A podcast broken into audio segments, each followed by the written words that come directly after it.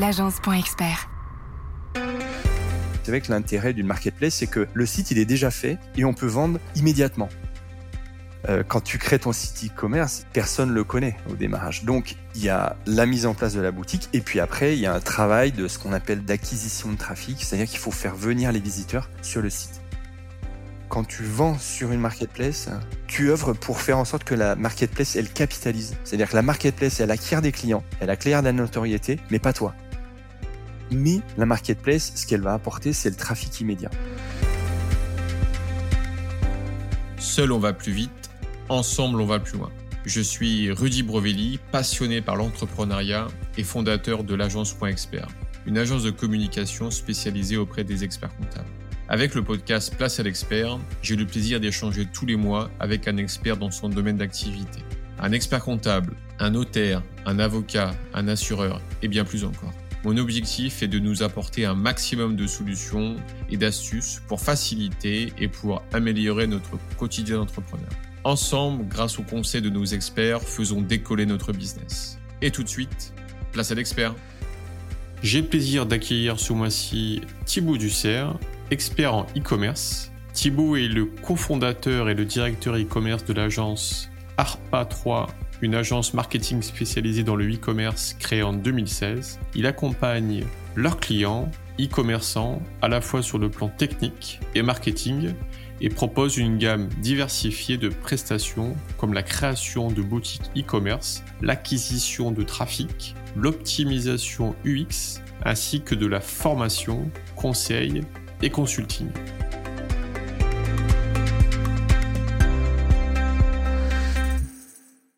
Bien, écoute, Thibaut, merci beaucoup d'avoir accepté mon invitation. Bonjour Rudy, avec plaisir. Ben, le plaisir est partagé. J'ai souhaité, moi, ta participation à Place à l'expert pour nous donner tes conseils pour bien se lancer dans le e-commerce. En effet, c'est un marché en augmentation constante qui affiche un chiffre d'affaires pour 2023 de près de 147 milliards d'euros, soit une augmentation de 14% par rapport à l'an passé. Le e-commerce représente aujourd'hui une augmentation de 12,5% du marché du détail, soit une augmentation de 5% du nombre de sites marchands qui représentent plus de 10 000 nouveaux sites créés en 2022. Maintenant, si vous souhaitez vendre en ligne, il y a plusieurs manières d'y aller, soit de créer son propre site marchand ou d'utiliser des marketplaces, appelés aussi places de marché, type Amazon. Comme tu l'as compris Thibaut, on a besoin de tes conseils, on a besoin de tes astuces pour comprendre le mécanisme du e-commerce. Comment tu souhaites aborder cet épisode? Alors effectivement, c'est euh, les marketplaces, c'est quelque chose qui mm, qu'on entend de plus en plus parler. Alors celui qui a le plus le vent en poupe et qui a fait connaître ça, bien sûr, c'est Amazon que tout le monde connaît. Et pour pousser encore un peu plus de chiffres, en 2022, Amazon c'est 514 milliards de dollars. Donc on s'aperçoit bien que c'est euh, que c'est normal que ça soit euh, prépondérant dans notre quotidien. Amazon c'est devenu aujourd'hui un peu comme un Google, c'est-à-dire que on cherche un produit. Euh, je pense qu'il y a beaucoup de personnes qui cherchent pas sur Google, ils ouvrent Amazon, ils cherchent le produit, ils l'achètent le lendemain, ils l'ont. Et c'est vrai que ça, c'est vraiment rentré dans notre quotidien d'achat sur Internet. Et c'est normal que aujourd'hui, quand on veut faire de la vente euh, par le biais d'Internet, on se pose la question de se dire ben, est-ce que je vends sur Amazon ou est-ce que je crée mon propre site euh, de vente en ligne? Et c'est vrai que je pense que ce qui peut être intéressant déjà, c'est de bien définir euh, ce qu'on entend par site e-commerce et ce qu'on entend par marketplace, puisque finalement, euh, on peut aussi avoir un site e-commerce qui va devenir une marketplace pour certains commerçants. Enfin, voilà. Donc, une petite définition rapide. Le site e-commerce, c'est euh, je suis commerçant, je vends mes produits ou mes services d'ailleurs via mon propre site internet. Donc c'est moi qui crée le site ou une agence. Enfin, je peux me faire accompagner, mais en, gros c'est moi qui crée le site. Je mets mes produits et c'est moi qui m'occupe de tout de A à Z. Donc euh, la mise en ligne du site, prendre les photos, le paiement, la livraison, etc., etc. Et une marketplace, finalement, c'est un site qui est déjà existant, sur lequel je vais venir euh, créer un compte et je vais mettre mes produits en vente. Et donc là, ben, je vais euh, finalement euh, m'insérer sur un site de e-commerce dans lequel il y a déjà beaucoup de marchands et je vais mettre mes produits à disposition des visiteurs de ce site internet et puis je, vais m'appuyer en fait sur la plateforme de, cette marketplace pour faire les ventes. Ok, donc si je comprends bien, sur la marketplace, la différence c'est que le site est déjà en place, les paiements c'est déjà en place, la livraison c'est déjà en place ou, pas? Tout à fait. C'est euh, exactement ça. La marketplace, elle va, elle va apporter tout un panel de services. Elle va, en fait, en gros, la marketplace, elle va euh, soulager le e-commerçant de toute la partie technique euh, de la vente en ligne. Le e-commerçant, il arrive avec ses produits, il les met en vente et il s'occupe de plus rien. Alors quand je dis plus rien, c'est c'est pas tout à fait vrai puisque ça va dépendre des markets aussi. Euh, il y en a qui vont demander au commerçant de gérer lui-même les expéditions. Et puis il y a surtout aussi le service client qui est toujours euh, qui doit être assuré par le par le marchand. Par le marchand. Mais euh, c'est c'est exactement ça. Et ce qu'il faut noter, c'est que on connaît tous Amazon, mais après, donc Amazon, c'est une place de marché généraliste, c'est-à-dire que vous allez trouver euh, de l'alimentation, des ordinateurs, des livres, euh, vraiment de, de, tout. On trouve tout sur Amazon. Et après, vous avez des places de marché qui sont des niches et euh, donc qui vont être parfois plus pertinentes parce que ça va vous permettre aussi de toucher des gens qui sont une population qui est plus pointue. On a par exemple Etsy. Euh, je sais pas si tu connais, c'est ils vendent des, c'est pour toutes les créations artisanales. C'est plutôt c'est ça artisanal ouais c'est ça ouais. Si par exemple vous êtes euh, un, artisan en fait qui crée des ceintures euh, sur mesure euh, ou en petite quantité, ce type de marketplace pourrait comment dire être plus adapté que Amazon. En gros c'est ça. C'est ça, exactement. Puisque, en fait, ce qui est intéressant de voir avec une marketplace, c'est que quand vous allez sur une marketplace, vous bénéficiez de la, de la clientèle de cette marketplace-là. Euh, c'est un petit peu comme si demain je voulais, euh, dans le monde réel, euh, si je décidais de vendre mes produits, je peux les vendre au supermarché. Donc je vais dans un supermarché, je me fais référencer, mes produits sont mis en vente dans les rayons du supermarché, et eh ben j'aurai tout de suite des clients. Contrairement à je crée une boutique et donc je vais louer mon local, je vais commencer à mettre mes produits, à faire la devanture, etc., etc. Ben là, le temps que mes premiers clients arrivent, faire la publicité, la promotion, tout ça, ouais, ouais. Exactement. Exactement. Donc le parallèle, on pourrait le faire à ce niveau-là. La place de marché, c'est c'est comme une c'est comme un supermarché en fait. Voilà. Et donc, il y a des, bah, comme sur les marketplaces de niche, il y a des supermarchés qui vont être spécialisés dans les produits bio. Il y a des, euh, il va y avoir des supermarchés de vin. Il va y avoir... Donc, le, le, le premier, euh, c'est vrai que ça, c'est un, un, critère à prendre en compte quand on veut vendre sur les marketplaces, c'est de se dire est-ce que je veux être sur une marketplace euh, généraliste ou est-ce que je veux être sur une marketplace un peu plus de niche? Mano Mano, par exemple, qui est quand même très orienté bricolage, jardin, etc. Euh, ça peut être plus pertinent que de vendre sur Amazon. Complètement. Le public n'est pas le même. Quoi. Mais je crois que de mémoire, la, Redoute, c'est aussi positionné en marketplace, non? Tout à fait. Alors c'est c'est exactement ça. Tout à l'heure, je disais que en fait, un e-commerce peut devenir une marketplace puisqu'on a on a des acteurs comme ça, comme euh, par exemple la Fnac, Darty, qui sont devenus en fait des marketplaces. On voit aussi en fait euh, Leroy Merlin.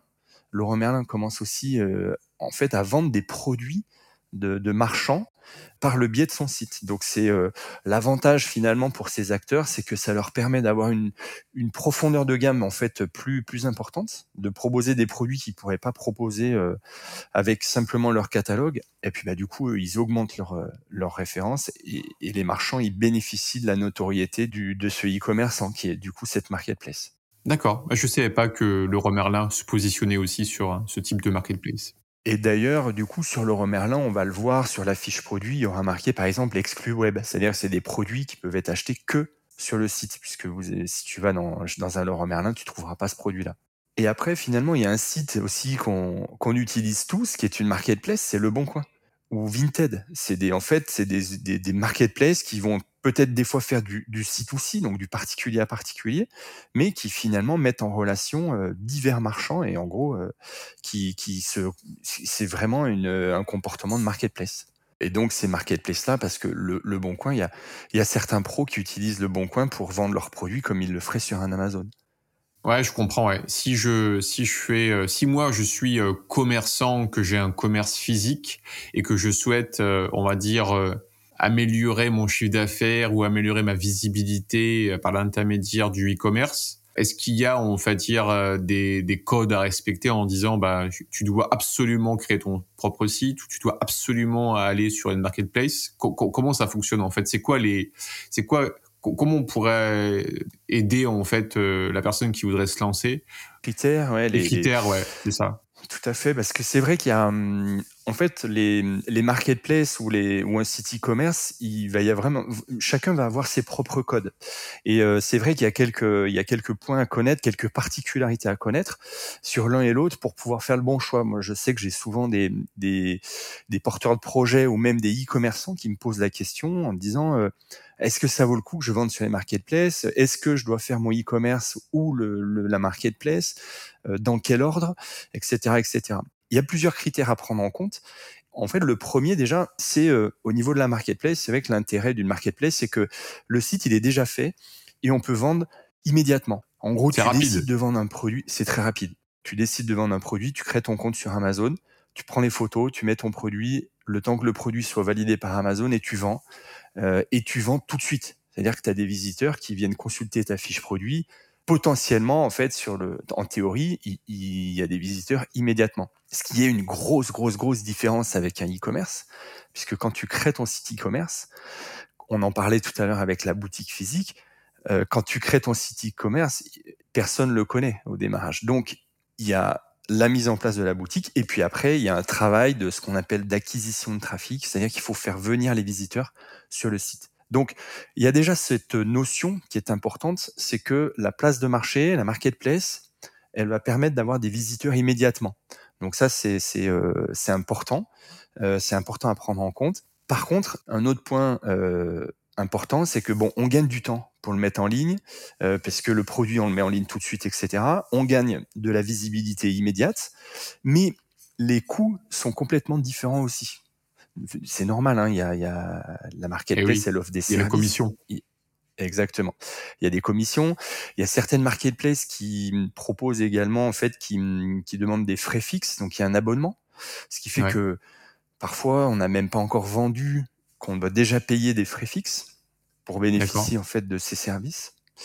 Euh, et, il peut s'avérer que en fait la marketplace, à l'usage, plus le chiffre d'affaires, en fait, plus les ventes vont augmenter, plus ça va être coûteux. Donc c'est aussi ça qu'il faut bien prendre en compte, c'est que le démarrage c'est une chose. Quand on démarre en fait sur le sur un e-commerce, on, pense aux premières ventes, etc. Quand demain on fera 10, 20, 30, 100 commandes par jour, euh, les frais, euh, ça peut devenir vite un, gros euh, un gros poste et ça peut être rédhibitoire. Donc c'est c'est aussi des choses à prendre en compte. La marketplace à l'usage, ça coûte cher et ça peut coûter très cher. Donc ça voudrait dire dans dans ton discours, tu dirais à court terme, pourquoi pas se lancer dans la danse du e-commerce par l'intermédiaire d'une marketplace et ensuite en fonction de leur évolution, de son évolution, aller sur son propre site e-commerce ou dire je me lance sur la marketplace, mais en même temps, je lance mon site e-commerce. Est-ce qu'il y a une, est-ce qu'il y a une stratégie, on va dire idéale ou pas?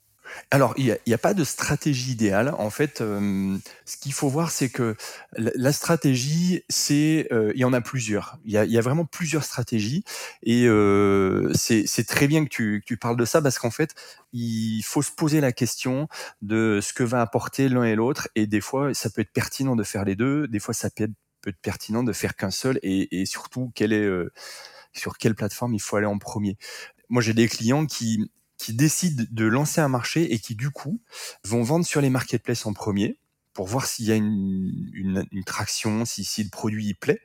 Donc, ils vont tester un product market fit, en gros. Et puis, ils vont voir si le produit se vend. Et si ça se vend bien sur la market, après, ils vont se dire, bon, bah, OK, euh, la demande est là, bah, je, derrière, je crée mon e-commerce.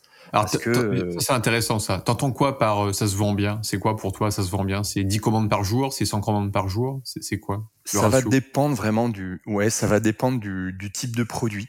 Euh, sur les markets, il y, en a qui vont faire euh, plusieurs dizaines de, de ventes par jour. Euh, il y en a d'autres, ils, vont avoir une vente par semaine, ça leur suffira parce que peut-être que c'est des c'est des produits qui sont un peu euh, coûteux, exactement, exactement.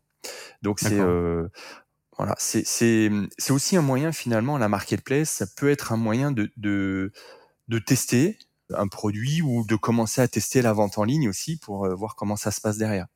Ouais, sans euh, mettre euh, beaucoup d'argent au départ, c'est ça? Tout à fait. Sans trop investir, quoi. C'est ça. Alors après, finalement, on aurait un peu le pendant en e-commerce parce qu'il y a la possibilité aussi de créer son site e-commerce sans avoir de gros investissements de départ, avec des plateformes euh, qui, qui, qui, sont simples de mise en œuvre et donc qui permettraient de créer son propre site e-commerce de façon très facile et euh, pour pouvoir en fait, pareil, tester un marché. Mais la marketplace, ce qu'elle va apporter, c'est le trafic immédiat. Voilà, donc on pourrait faire la même chose en e-commerce en se disant, bah, ok, je crée ma plateforme relativement simple, je vais tester un marché, mais derrière, il faut bien prendre en compte qu'il va falloir faire venir les visiteurs sur le site et que ça, ça va prendre du temps, donc il y aura un coût. Et euh, ben, les premières ventes, elles vont pas arriver tout de suite, alors qu'elles peuvent arriver tout de suite sur, un, sur une marketplace. Ok, ouais. Sur, sur des, sur, sur, des sites comme tu l'as indiqué, euh, version euh, type euh, abonnement, mini-abonnement, euh, tu as, des noms à citer ou pas de, de, de solutions qui pourraient exister sur le marché, qui sont assez reconnues?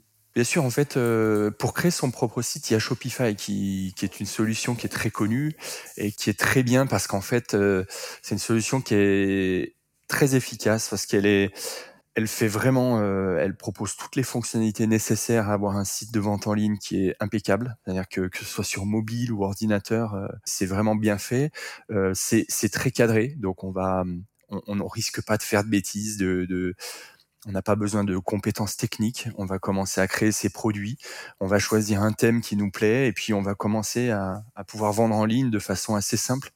Donc Shopify, c'est une bonne solution pour ça, par exemple. Après, il y a des pour créer son site de vente en ligne. Après, pour quelqu'un qui va vouloir quelque chose d'un peu plus personnalisé, il pourra prendre des solutions comme PrestaShop euh, ou, WooCommerce, qui est euh, le côté euh, e-commerce de, de, WordPress. Mais là, ça va nécessiter un peu plus de compétences techniques. D'accord. Donc, Donc éventuellement passer par une agence, peut-être. Exactement. Sur PrestaShop et WooCommerce, c'est vraiment très conseillé de passer par une agence. Alors après, il y en a certains qui sont à l'aise avec l'informatique, ils vont pouvoir se débrouiller, ils vont pouvoir commencer à mettre en place une boutique qui sera fonctionnelle. Après, c'est toujours pareil. C'est quand on lance un business, il y a un moment donné où on, on risque d'atteindre un plafond de verre euh, avec sa boutique et on va toucher les limites de ses propres compétences si on les fait soi-même. Et c'est vrai qu'une agence peut aider justement à être de bons conseils, à apporter des compétences qui seraient nécessaires à développer sa boutique et à pouvoir arriver euh, à avoir des chiffres euh, qui, permettent d'en vivre et, de faire vivre toute, euh, toute une équipe. Et nous, on le voit, c'est vrai qu'une la création d'une boutique e-commerce, ça nécessite beaucoup de compétences très pointu, euh, donc du, du, du, développement pur et dur, mais il va falloir un graphiste pour faire la charte graphique, euh, il va falloir également faire du web marketing, il faut pour faire tout ce qui est publicité, référencement, la partie hébergement. Et en fait, tous ces métiers, c'est difficile de tous les maîtriser. Et c'est pour ça qu'une agence est intéressante parce qu'elle elle apporte en fait l'ensemble de ces métiers-là euh, de façon packagée et puis euh, finalement le marchand il, il peut s'appuyer sur l'agence pour euh, pour arriver à avoir la boutique euh, qui, qui, convient vraiment à ses besoins. Il y a un point que je voudrais aborder avec toi, c'est euh, c'est pour moi je, je, je, on va dire je parle de stratégie e-commerce parce que je me dis c'est très important dès le départ de choisir on va dire la bonne plateforme pour éviter en fait euh, que à un moment donné dans notre évolution, on soit bloqué à cause des choix qu'on aurait pris de cette plateforme qui est pas trop adaptée à l'évolution qu'on n'aurait peut-être pas pensé venir. Donc ma question c'est, imaginons demain tu pars sur du euh, Shopify, tout à l'heure ce que tu as indiqué, et puis euh, le, le, quelques temps après ce, site euh, e-commerce que tu as qu'on a lancé en fait marche extrêmement bien. On souhaite y intégrer des choses que Shopify ne propose pas. Donc ça, ça nous freine dans notre développement. Donc est-ce que on peut migrer facilement après sur des solutions plus professionnelles? Ou est-ce que dès le départ il aurait dû se dire bon bah non là il faut peut-être dès le départ se dire euh, on va peut-être aller chercher une solution peut-être à court terme sur évoluer par rapport à ce qu'on a besoin mais au vu de ce qu'on a envie d'aller, euh, il faut plus aller chercher ça pour vous éviter d'être bloqué dans le temps, quoi. Alors en fait là-dessus, je pense qu'il peut y avoir plusieurs euh, plusieurs discours. Moi, je suis quand même assez partisan de se dire euh, c'est pas forcément utile de partir avec des choses complexes si on n'a pas le besoin tout de suite. Puisque la migration d'une plateforme vers une autre peut être tout à fait gérée. Nous, on, le fait très régulièrement et euh, ça, ça pose aucun problème. Donc un Shopify vers, vers un PrestaShop, euh, c'est OK quoi aucun problème.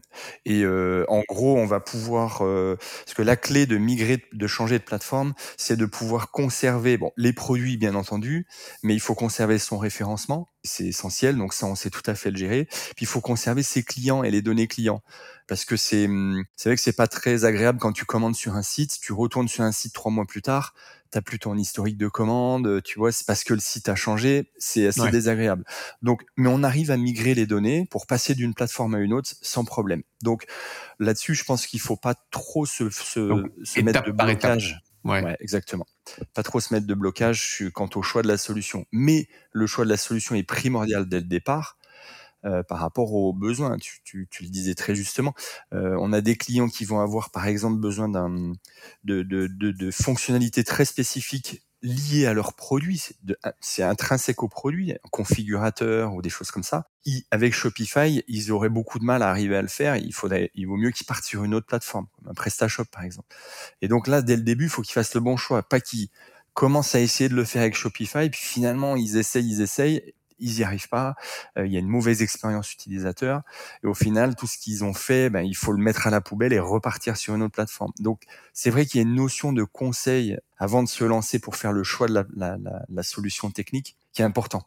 Ouais. Et est-ce que est-ce qu'aujourd'hui on a toujours cette on va dire difficulté au niveau du paiement en ligne? Est-ce que c'est toujours un on va dire un levier assez sensible dans la décision d'achat en fonction des solutions qu'on va utiliser de paiement, euh, que j'utilise une solution bancaire classique de la banque euh, française ou que j'utilise un Stripe, euh, j'utilise un PayPal.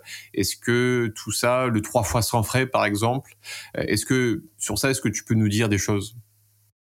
Oui, bien sûr. En fait, aujourd'hui, le paiement en ligne, en fait, il y a, je pense qu'il y a on n'est plus comme dans les années 2000 euh, où euh, on avait peur. Euh, c'est-à-dire que la sécurité sur le paiement en ligne était un, critère fort. C'est-à-dire qu'aujourd'hui, je pense que la problématique des générations des gens qui achètent en ligne, c'est plus tant de se dire est-ce que mon paiement il est sécurisé? Aujourd'hui, c'est plus de se dire est-ce que mon moyen de paiement préféré entre guillemets est proposé par la boutique? Par exemple, moi j'aime bien payer avec PayPal ou alors j'aime bien payer avec Apple Pay. Comme tu le disais, je veux payer en plusieurs fois sans frais. On voit aussi arriver, il y a une directive là qui a eu, euh, qui est arrivée, euh, qui s'appelle la DSP2, c'est-à-dire qu'il y a eu euh, en fait des gros changements au niveau bancaire et les banques ont été finalement un petit peu challengées. Elles ont été obligées d'ouvrir leurs API, etc. Ça, ça a permis de faire émerger des nouveaux acteurs. Et on voit aujourd'hui, par exemple, des, des paiements par virement euh, immédiat euh, qui permettent de t'es sur mobile, tu es sur le site, tu au moment de payer, tu dis bah ok je paye par virement, ça ouvre ton appli bancaire sur ton téléphone, tu te connectes sur l'appli bancaire, automatiquement il dit euh, voulez-vous payer 100 euros euh, sur euh, la boutique de Rudy, tu dis oui ok, tu valides sur ton appli bancaire, tu reviens sur la boutique en ligne, le paiement il est fait. C'est un virement, t'as pas eu besoin de sortir ta CB, c'est immédiat, c'est irrévocable. Au niveau des frais pour le commerçant, c'est plus intéressant parce que ça coûte moins cher. Euh, il n'y a plus les plafonds de CB non plus. Donc, on voit arriver en fait des, des, des solutions comme celle-ci qui sont euh, pleines d'avantages tant pour l'internaute, parce que c'est vrai qu'au niveau de l'expérience utilisateur, ben, on, on, est de plus en plus exigeant. C'est-à-dire que maintenant, si euh, rapide, facile. Exactement. Le moindre petit grain de sable en fait dans ton dans ton processus d'achat va te faire partir on est plus en plus éduqué aussi et euh, on a l'habitude d'avoir des sites qui sont de mieux en mieux faits. Et du coup, euh, dès que tu tombes sur un site qui qui va être compliqué sur mobile, ça rend pas bien, t'arrives pas à lire, tu, tu, tu te poses pas la question, tu réfléchis même pas, tu pars, tu vas ailleurs. En fait, ça revient à cette histoire de Amazon, j'en parlais tout à l'heure. Amazon, ils ont en fait éduqué tous les internautes en se disant bah moi le paiement je veux pas le payer, la livraison je veux pas la payer et je veux être livré demain et je veux être livré dimanche. Et en gros, maintenant c'est devenu la norme. Et c'est vrai qu'on est, euh, on a du mal à se dire, euh, ah bah, quand je commande, je vais attendre euh, mon produit une semaine. Il va falloir, ah oui, mais alors la livraison c'est compliqué, etc., etc. Amazon, il a vraiment cette vision de dire, il est, il est orienté vers l'utilisateur final. Donc il, il fait tout pour simplifier le travail du, du utilisateur final. Donc voilà, au niveau du paiement, c'est vrai qu'il y a beaucoup beaucoup d'évolutions. On en a aussi sur la livraison. Et c'est tous ces points qui font que quand on met en place un site de e-commerce, il faut être effectivement bien conseillé parce qu'il y a beaucoup de solutions qui existent et il faut choisir la bonne. Et c'est pour rebondir sur les marketplaces, c'est vrai que c'est aussi finalement euh, un des intérêts d'une marketplace, ça va être de, de bénéficier des hum, solutions de paiement en place de la marketplace. On n'a pas à soucier de ça. Par contre, c'est tu, tu, si tu veux par exemple proposer un paiement plusieurs fois et que la marketplace sur laquelle tu veux vendre ne le propose pas, eh ben, tu es obligé de te plier finalement à ce que la marketplace met en place et tu es obligé de, de subir entre guillemets ce que, ce que la marketplace propose. T'as pas le choix. Ah, je comprends. Ouais. Et tout à l'heure, tu parlais justement des livraisons. Donc, je l'ai compris sur un, une marketplace, euh, la livraison est, gérée, peut être gérée par la marketplace ou, ou, pas. Tout à fait. Et si le commerçant doit gérer lui-même, le marchand doit gérer lui-même la livraison, c'est quoi aujourd'hui les bonnes pratiques euh, d'une livraison euh, avec une expérience utilisateur la plus optimisée possible, même si on n'est pas Amazon quoi? Alors, au niveau de la livraison, le, ce qu'il faut proposer, idéalement, c'est euh, alors c'est finalement un peu comme le paiement. Aujourd'hui, il faut proposer du choix. Il faut proposer du choix à l'internaute, c'est-à-dire qu'il va falloir lui proposer soit d'avoir une livraison qui est rapide, soit une livraison économique, et aussi une livraison point relais. Alors point relais, le gros avantage, c'est qu'en fait, c'est vrai qu'aujourd'hui, avec les métiers qu'on a, enfin, on, euh, se faire livrer chez soi, si on n'y est pas la journée, c'est peut-être compliqué. Le facteur, il est passé, faut qu'on aille à la poste, mais quand on veut y aller à la poste, elle est fermée. Enfin, c'est compliqué. Donc le, le point relais, c'est un gros avantage, c'est qu'on peut se dire, bah, ok, je vais me faire livrer dans la grande surface qui est près de chez moi, qui ferme à 20 heures, je passe devant, c'est hyper confortable. Donc il faut un minima je dirais, ces trois types de livraison-là. Et ça, le, le, le, consommateur est prêt à payer si, euh, si on veut l'express? Il est prêt à payer plus cher? Oui, oui, oui. Et, et c'est justement aujourd'hui en fait, euh, c'est vrai que la livraison, c'est euh, alors c'est une vraie valeur ajoutée. Hein, c'est euh, on a on a tendance à pas s'en rendre compte, mais aujourd'hui on a du mal à payer de la livraison. Ça c'est clair, c'est quelque chose qui nous fait très mal. Hein. C'est pour ça que beaucoup de e-commerçants disent livraison gratuite, alors qu'en fait, bah, elle n'est pas gratuite. Hein. Elle est incluse dans le prix du produit. Mais en fait, on devrait changer de comportement là-dessus, dans le sens où il faut arriver à à comprendre la valeur qu'apporte la livraison, puisque quand on prend sa voiture, on va au magasin, on paye le parking, le coût de l'essence, etc., etc. Les frais de livraison, ils sont largement largement amorti quand euh, quand on achète sur internet. Donc euh, ça c'est vraiment un point. Euh, aujourd'hui les gens n'aiment pas payer la livraison, mais, mais malheureusement c'est c'est une vraie valeur. Donc après le commerçant doit vraiment mettre en avant les, les, éléments forts de son mode de livraison. Comme tu disais, le fait que ce soit express, bah, on est prêt à le payer. Tu veux être livré demain avant 13 heures, bah oui, mon produit j'en ai besoin, je suis prêt à le payer, j'ai une vraie valeur. Par contre, j'en ai pas besoin, mon produit il va être livré dans une semaine, euh, bah ok, bah là je paye pas ou j'ai un, petit forfait.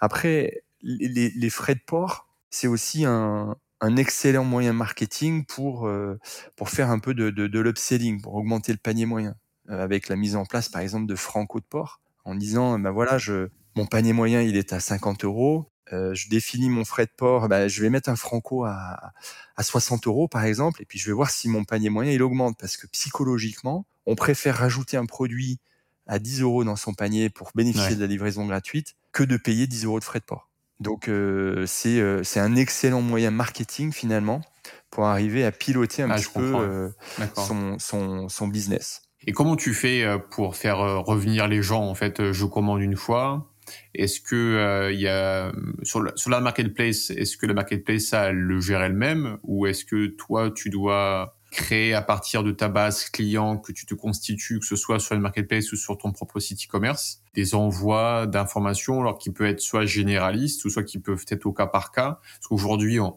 parle beaucoup de personnalisation.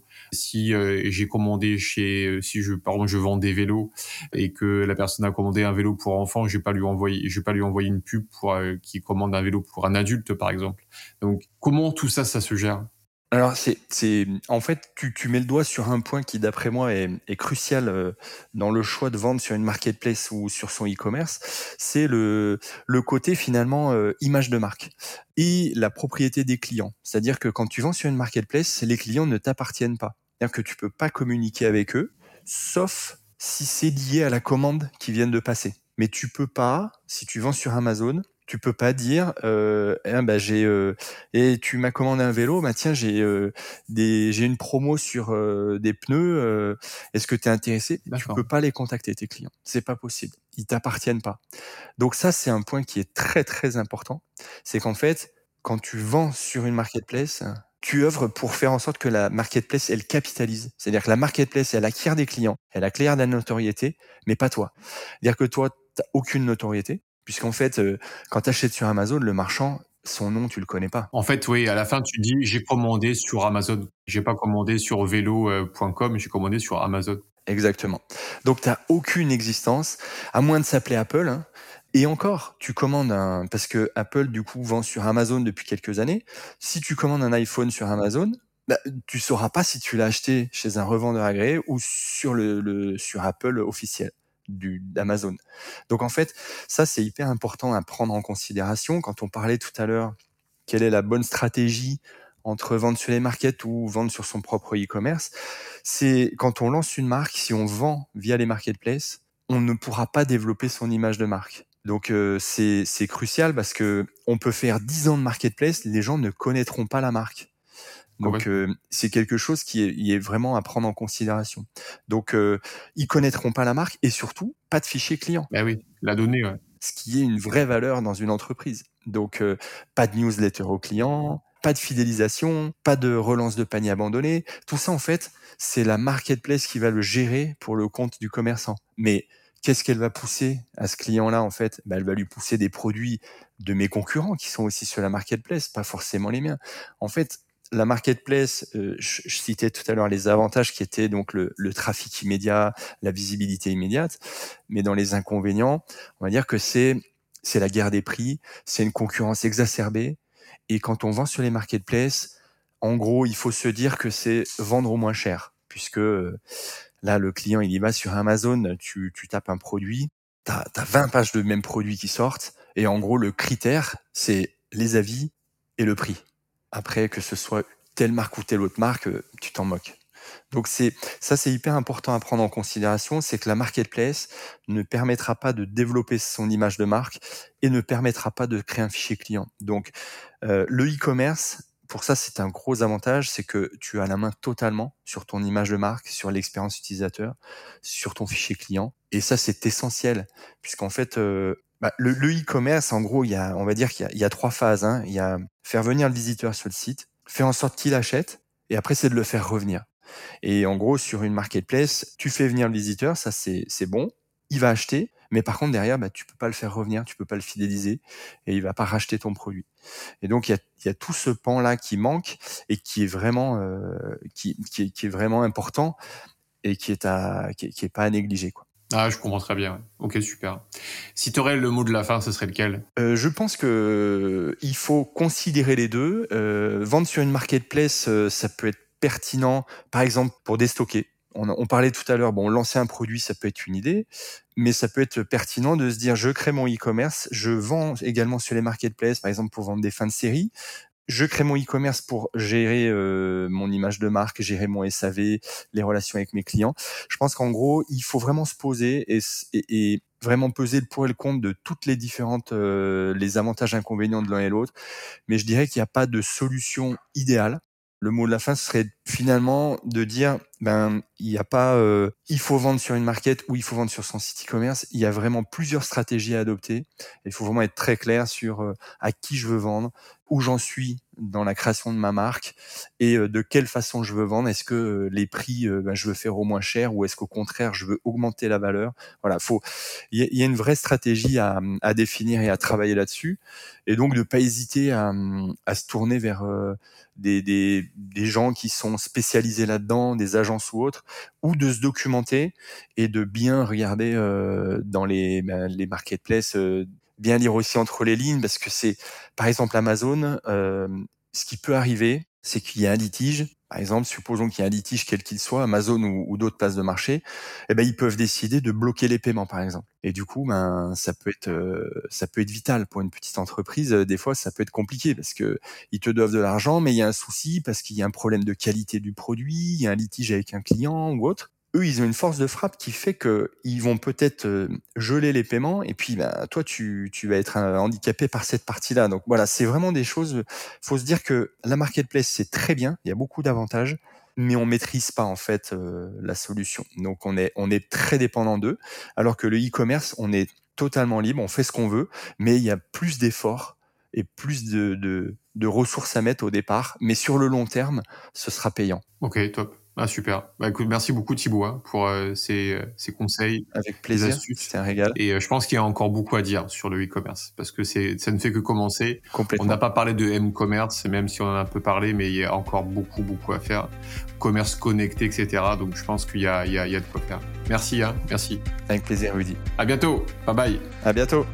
Si cet épisode vous a plu, partagez-le autour de vous et mettez 5 étoiles pour aider d'autres entrepreneurs dans leur activité. Pour aller plus loin, faites-vous accompagner par des experts. Quant à moi, j'aurai le plaisir d'accueillir le mois prochain Franca Lombard, experte en médiation. Elle nous donnera ses conseils, ses astuces pour mieux gérer nos conflits dans nos entreprises. Cet épisode vous intéresse, je vous donne rendez-vous le mois prochain. En attendant, prenez soin de votre entreprise. Bye bye